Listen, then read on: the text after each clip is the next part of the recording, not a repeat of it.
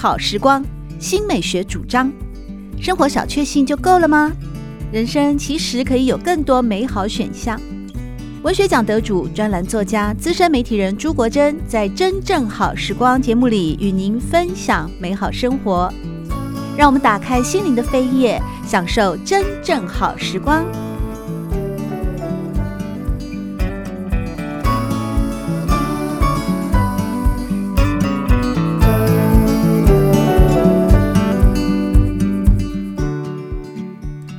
众朋友们好，欢迎您来到真正好时光的节目，我是朱国珍。在今天呢，我们邀请到的是一位非常优秀的。呃，小说家，当然他的类型呢，大部分在过去都是书写历史小说或是传记小说。他也曾经写过一本原创的小说，叫《明和望川有限公司》啊。另外也写过音乐人物的传记。而这一次呢，来到节目里面要和我们分享的是最新的，而且是得到了一百万的罗曼罗兰小说奖首奖的作者朱和之，跟我们分享的作品是《南光》。和之你好。果珍姐好，各位听众朋友大家好。南光，哇，这名字听起来就非常有一种救赎的力量哦，感觉有一种。南方之光啊，或者是一种嗯谐音上的蓝光啊等等啊。而《蓝光》这本书啊，其实他写的正是一位呃，在民算民国初年嘛，三零年代的一位很优秀的摄影家邓南光的故事。嗯，而这本作品呢，同时也获得了啊第一届罗曼罗兰的小说奖一百万中文小说奖的首奖。首先，先请何之跟大家分享一下，就是呃，为什么会选择邓南光这样的一位一代摄影宗师作为这一次的小说书写的主题呢？嗯，好的。首先就是说，呃，与其说我直接选了邓南光，其实是我原本想写写，就是找台湾的前辈摄影家，然后从摄影史的角度切入，透过他们的相机镜头去看台湾一个历史的流转。那呃，国珍姐刚才提到说，嗯、这好像有一点传记性的书写，但其实我在写的时候，我是刻意要淡化他个人传记的味道，然后也就是说呢，只是透过他的眼睛，还有透过他的相机去看到那个时代。但是在这么多的前辈摄影家里面，呃，选择邓南光，第一个原因当然是因为他的作品格外的打动我。呃，因为邓南光拍照的方式，我我从他的照片看出这个人的个性，大概跟我自己的生命情调比较接近哦。就是他拍照基本上呢是用包围式的，然后用偷偷接近的。比如说今天我我看到国珍姐，我觉得国珍姐很漂亮，我想拍你，对不对？如果是。张才，他相机拿起来，他就会咔嚓就拍了。你可能觉得有，对我可能在歪嘴斜眼的时候，或者咬苹果的时候，或者挖鼻孔的时候，对，他不管你在干嘛，他想拍你，他就拍了。有时候会让你觉得有点冒犯，所以张才有时候会拍到人家对他怒目而视的照片。可是邓闪光就不是，他一定是他一定是不让你知道，从你的后面，从你的侧面，然后慢慢的接近你，然后在你不知不觉的情况下，把你最美的一个瞬间给拍下来。那我觉得这个。这一点比较触动我，也跟我自己的状况比较像啊。第二个就是说，邓南光他留下来的摄影作品面向比其他人都要来得广，因为包括他在东京留学的时候拍东京的呃昭和摩登，回到故乡北埔拍了很多北埔地方的宗教活动啊、民俗啊这些，然后到台北之后他就拍台北，战后他也拍很多呃基层社会人的状况。那所以我想说，透过他的镜头，我们可以看到比较多不同面向的台湾，所以这是选择他的主要原因。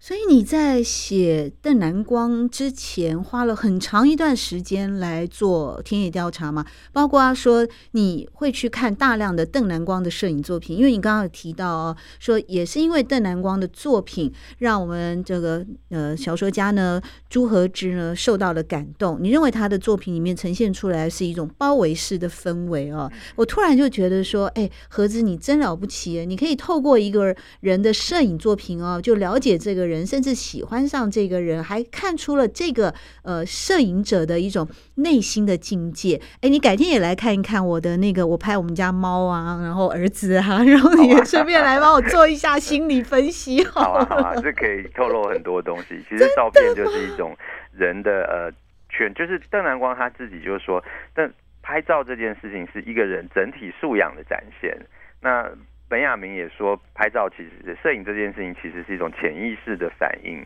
所以确实从照片你可以看到很多东西。那我在写这个小说之前呢，呃，除了市面上能够找到所有呃邓南光的照片集之外，那因为现在事实上这个影像资源都数位化，嗯，就是负责整理邓南光照片的呃简永斌老师呢，跟包括中研院好几个单位都有授权合作。所以在网络上，你可以看到他被抢救下来的六千多个底片。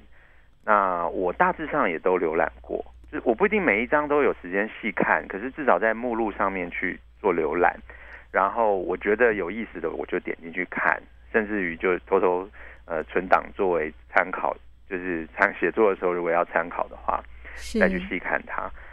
是。我们在今天节目当中邀请到的是一位非常优秀的小说家朱荷之，和大家分享的是他最新的作品《南光》，同时也是获得了第一届罗曼·罗兰小说奖首奖的作品啊。刚才呢，荷之和大家谈到了，就是说，呃，关于在这一本《南光》，虽然是以哦邓南光先生作为一个主要的小说结构上的。男主角啊，现在大家都讲主角，其实男主角了哦。第一，第一男主角也等于说是他呃一生的故事，甚至于说从他邓南光旁边衍生出来其他几个当代啊，在民国初年的摄影家张才、彭瑞麟以及郎静山等人的呃一些剪影啊。所以这本书事实上，这本《南光》啊最新的小说集小说啊长篇小说。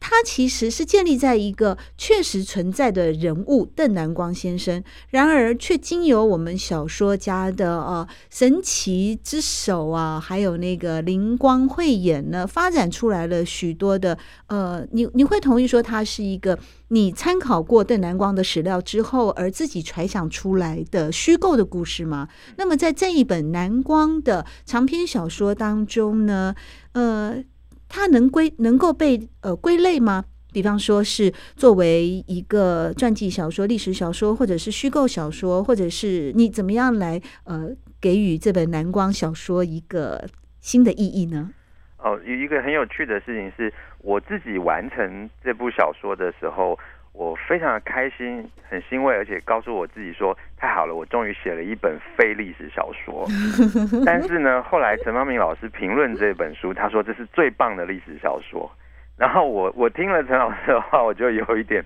一则以喜，一则也不知道该该该 对，就是一方面。因为陈芳明老师是我很尊敬的前辈的台湾呃文学史的研究者嘛，对，所以他能肯定这个书，我当然是非常荣幸。可是呢，又觉得说，哎呀，我自己才觉得好像跳脱一个历史小说的框架，结果似乎还是这个呃被就是逃不出那个如来佛的手掌心，还是被大家定义它是一个历史小说。但呃最近刚好也有一些朋友或者是采访者。呃，都不约而同问我对历史小说的定义。如果是五年前，我可能会很笃定的告诉你历史小说是什么。但是现这几年，我自己反而松动，就是我觉得历史小说的定义没有办法那么明确的画出一个边界，它有个模糊的边界。有时候你会离它远一点，有时候离它近一点。呃，这是一个很有意思的问题。对。呃，陈方明老师是正大知名的台文啊，台湾文学史的一位研究的教授。那陈方明老师这样子形容啊，并且赞誉南光小说的，他说那种叙述的力道，让读者也融入了历史情境，使邓南光的形象及其摄影作品生动的浮现出来。这才是真正的历史小说，当当。谢谢谢谢陈芳明老师。对，不过嗯，是。文姐刚才问我虚构的问题，我我必须跟大家说，这里面充满大量的虚构。哇、呃。比如说，包括呃，邓南光他在使用相机的时候那种细腻的心境，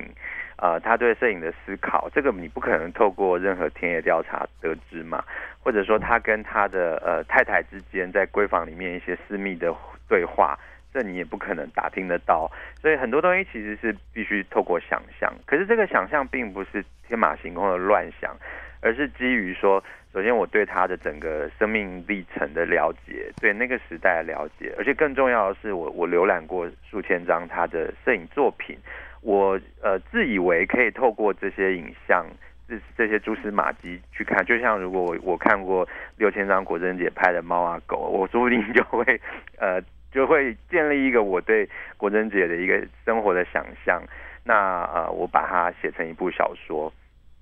我好期待哦！我真的我真的把我的那个 六千张照片，下次啊整理成一个压缩档传给你看，然后你来看一下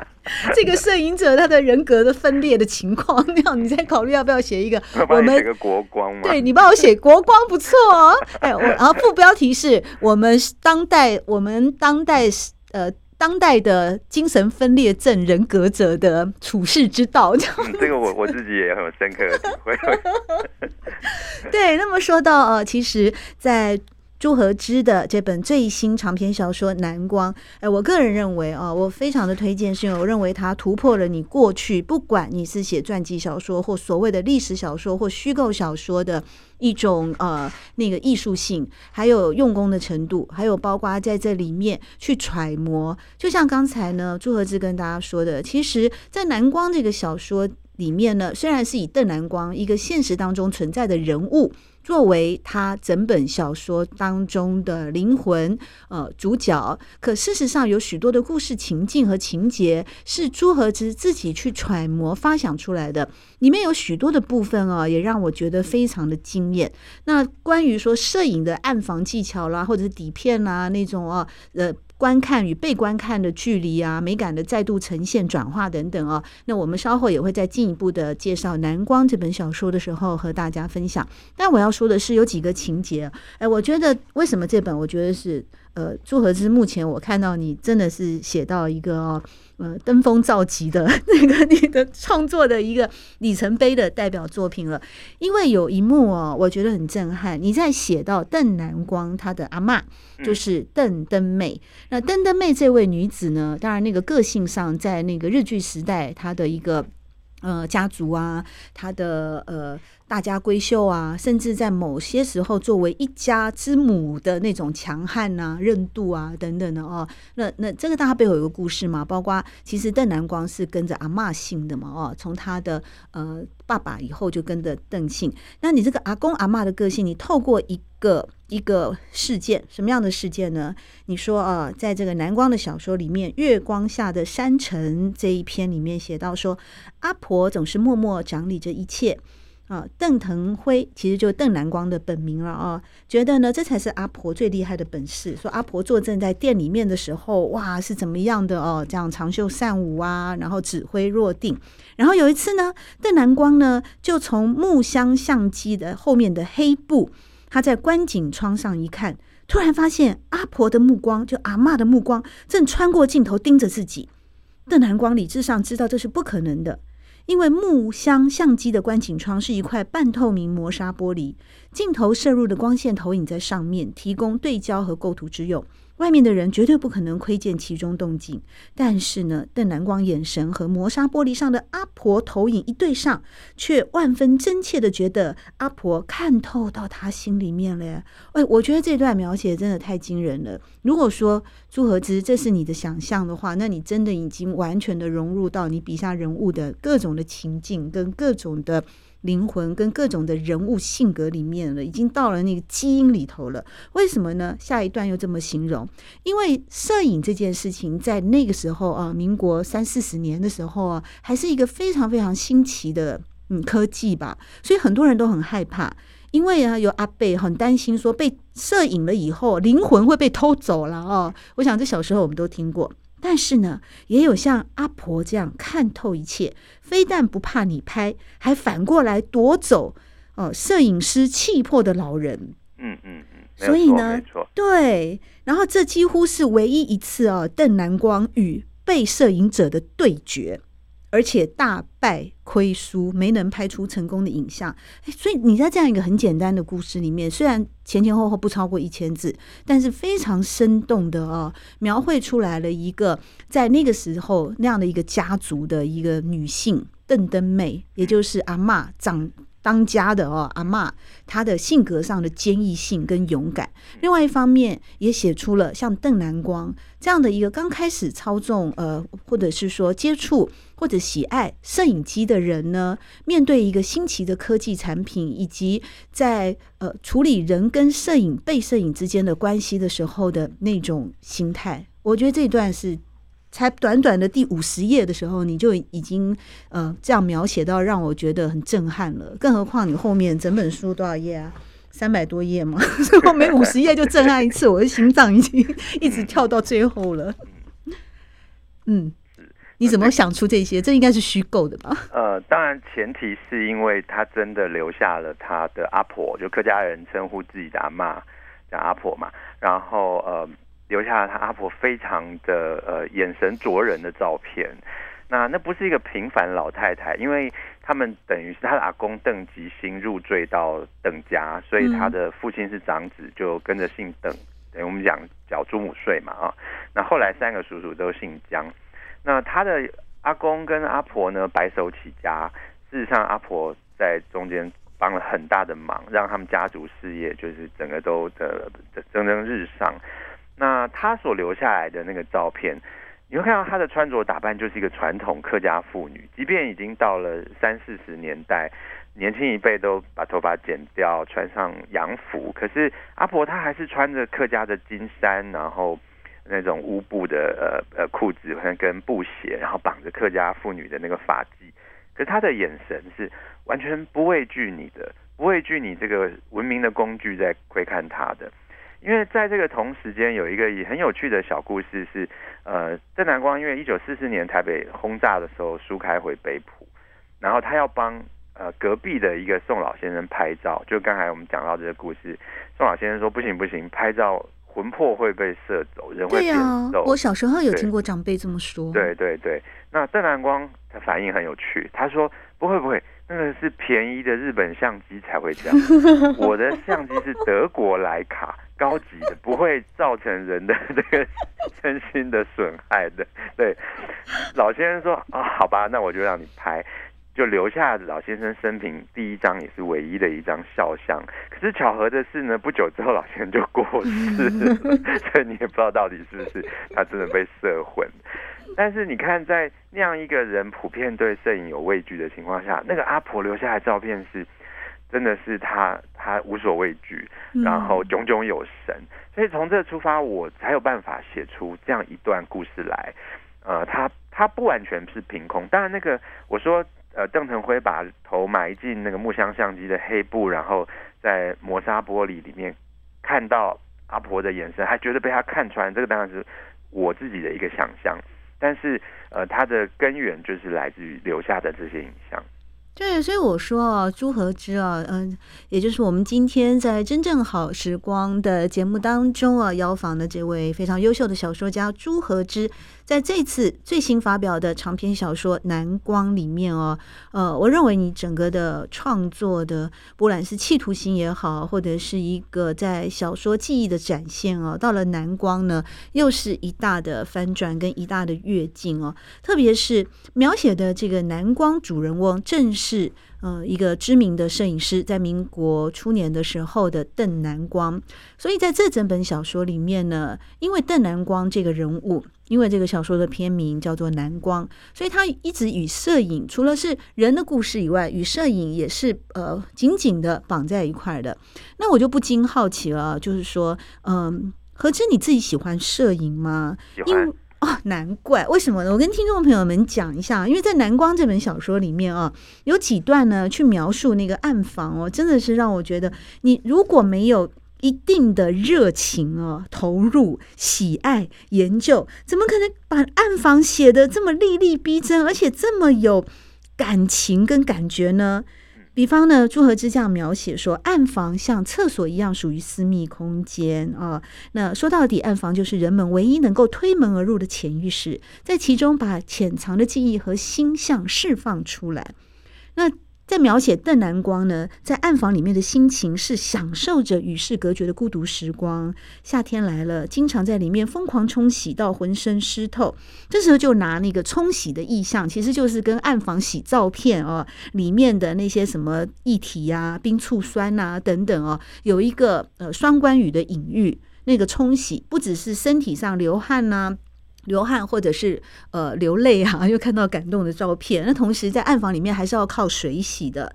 而邓南光又怎么做呢？他不时故意违反原则，把相纸要磨面朝上，按进显影液里，在红灯下观看显影过程啊、呃，然后怎么样怎么样，仿佛时间倒转，从光明中诞生黑暗，由影子来定义整体。哎，你你这一整段哦。你花了大概，我估计大概有一千多字来描写那个暗房的过程，可是写得这么痛快淋漓。你自己有进过暗房吗？你一定是很喜欢很喜欢摄影的人，才有可能这么投入，写的这么这么逼真又这么动人。嗯嗯，